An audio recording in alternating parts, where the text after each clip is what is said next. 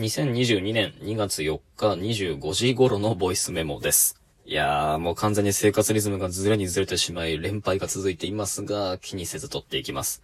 今日は夕方に外で友人と一人で、で、夜に家でさらに別の友人ともう一人会う用事があって、移動の最中に本でも読めればと思って、こういう時不思議なもんですね。あの、こういう仕事をしてる人たちって、移動する時に決まって、まあ、キャリングケースだったり、あるいはリュックサック一つになって、その時自分が関心を持ってて読みたいと思う本をドカドカ数冊入れちゃうんだけど、あの、結局1ページも開かずただ重い荷物を持って家に帰るだけっていうことが、あの、僕だけでなくいろんな人が繰り返していることを知って、なんだかすごく安心した覚えがあったんですけど、まさに今日の僕はそんな感じでしたね。起きたのも昼過ぎで、で、友人に会いに行って、まあ、細々とした近況報告と、えっと、彼の奥さんに今度、えっと、お祝いのプレゼントをあげようっていう、あの企画が、まあ、僕たち友人の周りでひそやかに進行していてですね、それの品目の相談だとかを軽くした後、また外に出て、夜にはうちに着くと連絡していてくれ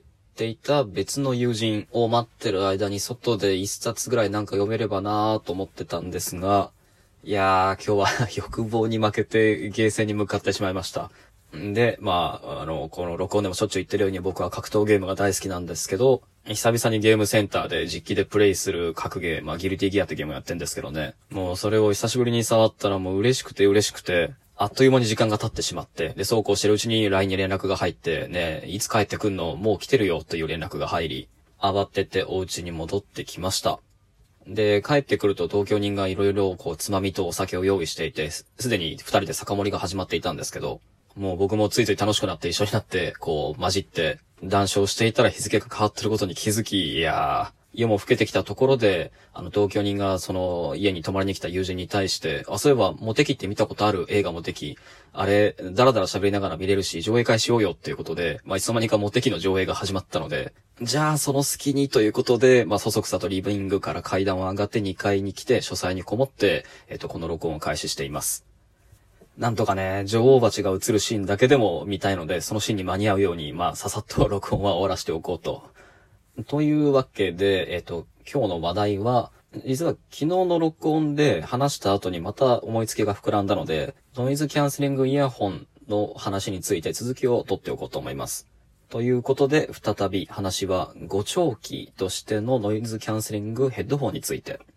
昨日は、ノイズキャンセリングイヤホン、ヘッドフォン、これらのその各種機能が作ってくれる理想化された、まあ、静音の環境で、むしろどのようなノイズが自分にこう、内部雑音として響き直してくるかっていう話もしたし、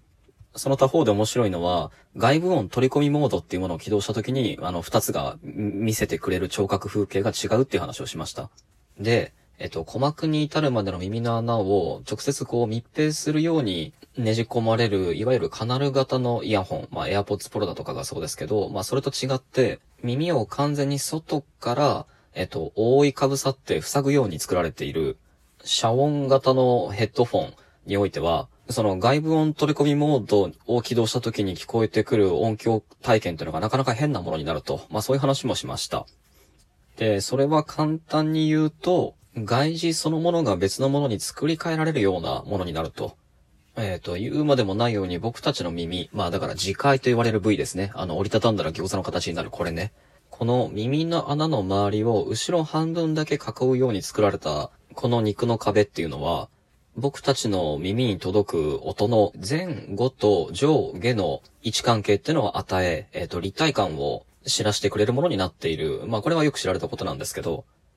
そうそう。だから、まあ、この構造を利用して、例えば、バイノーラル録音ってやつがありますよね。LR のステレオだけではなくて、その、え音声をヘッドホンで聞くと、前からも後ろからも上からも下からも音が聞こえてるように聞こえるって言われ。あ、いや、上下はまだまだ難しいのかな。まあまあ、いずれにせよ、特にこの音の前後の感覚を付与している録音っていうのは、もうこれはもう、よく知られてるように、もう面白い話で、これを録音すること自体に自戒が関わってて、つまりダミーヘッドと呼ばれる人間の頭を模した模型で耳の部分が特にリアルに作られてるんですけど、その外耳、耳界に覆われた部位に、えっと、マイクを仕込むことで録音すると、実際に僕たちの人体が、あの、それを利用して、音に前後上下の感覚を手に入れているので、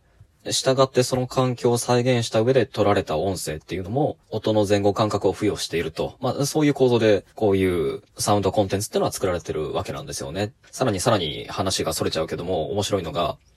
録音機器で言うとね、あの、ローランドが出している、えっ、と、イヤホン型のマイクってもすごい面白いですよ。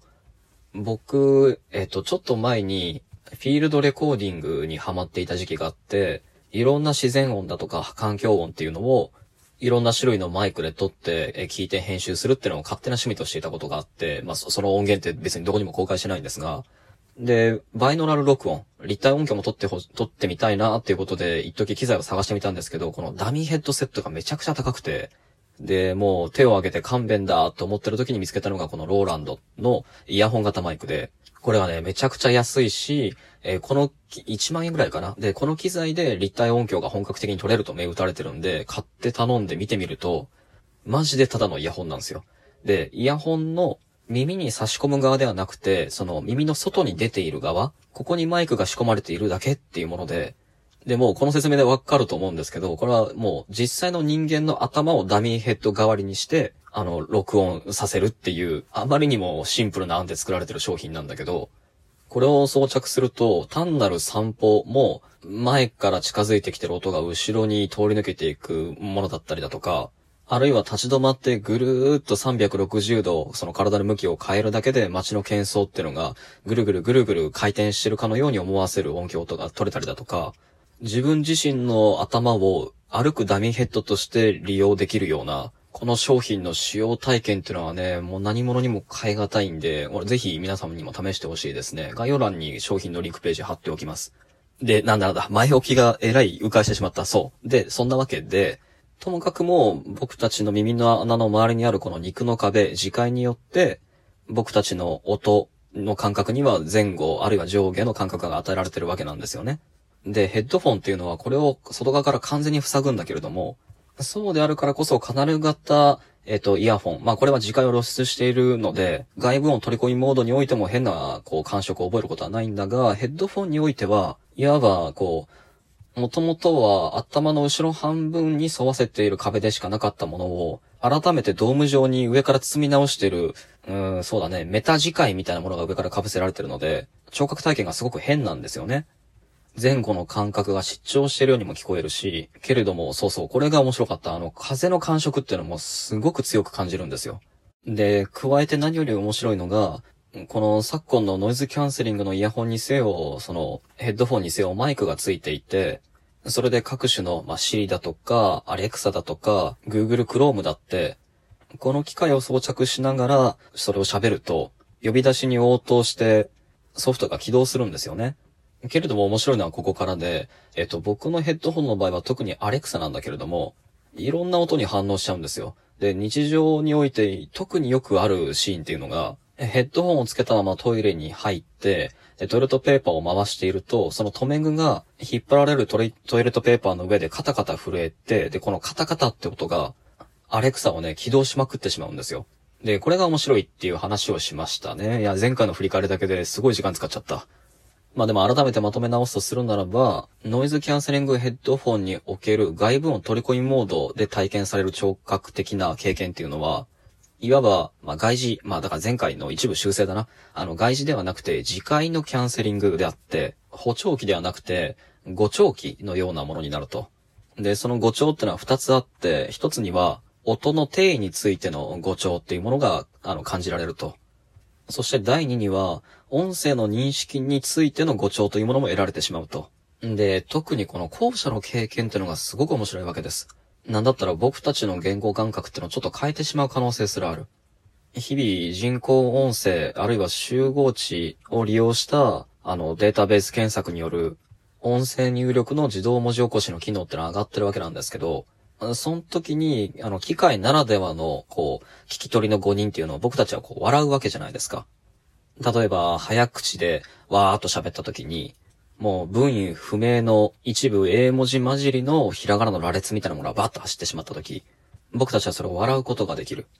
なぜか、読めるからですね。けれども、あの、トイレットペーパーのを回してる時に、留め具がカラカラと反応しているこの音が機械にアレクサと聞き取られた時っていうのは、ちょっと違う恐怖みたいなものを感じるわけです。それはなぜかというと、その音が人間の僕たちにとっては、カラカラとしかもう言いようのないようなものであるからです。これが例えば、汗臭ーといった自分の一り言であった場合には、これもやっぱり笑えるでしょうね。なぜなら、ここで汗臭とアレクサの聞き間違い、そのギャップのおかしみっていうのは僕たちの口で何度でも再現できるからです。つまり読めるからですね。けれどもね、もうアホみたいな話で何度も繰り返すけど、カラカラがアレクサに聞こえるのは結構やばい。なぜならその時僕たちっていうのは、言語が何がしかの音を映し取る、あの、標音化の機能っていうのの限界に直面してるからですね。その限界を慰め、あやしてくれる存在として擬音語というのもあるのかもしれません。しかし機械はそんなものに頼らずとも、僕たちに見えないレベルで何かもっと高精度の標本化を中で施している。そしてカラカラとアレクサの共通性っていうのを僕たちが理解できない抽象度で発見して、固有名と擬音語を連続させてしまうわけです。